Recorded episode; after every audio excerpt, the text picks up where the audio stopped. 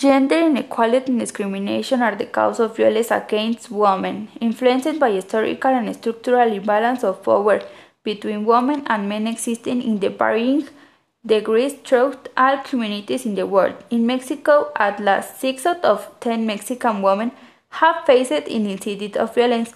41.3% of women have been victims of sexual violence, and in this most extreme form, 9 women are murdered every day in the in the world. Country, there is no worse place to be a woman than Ecatepec.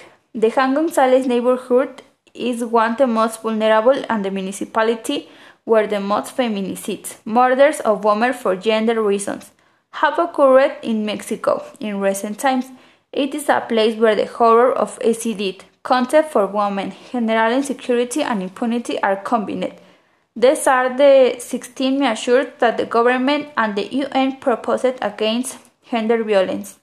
1. Ratify international and regional treaties. 2. Adopt and comply with the laws. 3. Create local and action plans.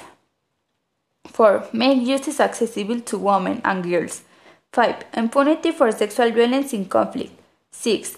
Ensure universal access to essential service. 7. Provide training to to work in essential service. 8. Grant adequate public recourse. 9. Compile, analyze, and disseminate national information. 10. Invest in gender equality and empower women. 11. Improve the economic autonomy of women. 12. Increase public awareness and social mobilization. 13. Involve the mass media. 14. Work for and with young people as advocates for change. 15. Mobilize men and boys. 16. Make a donation to the UN Trust Fund to End Violence Against Women.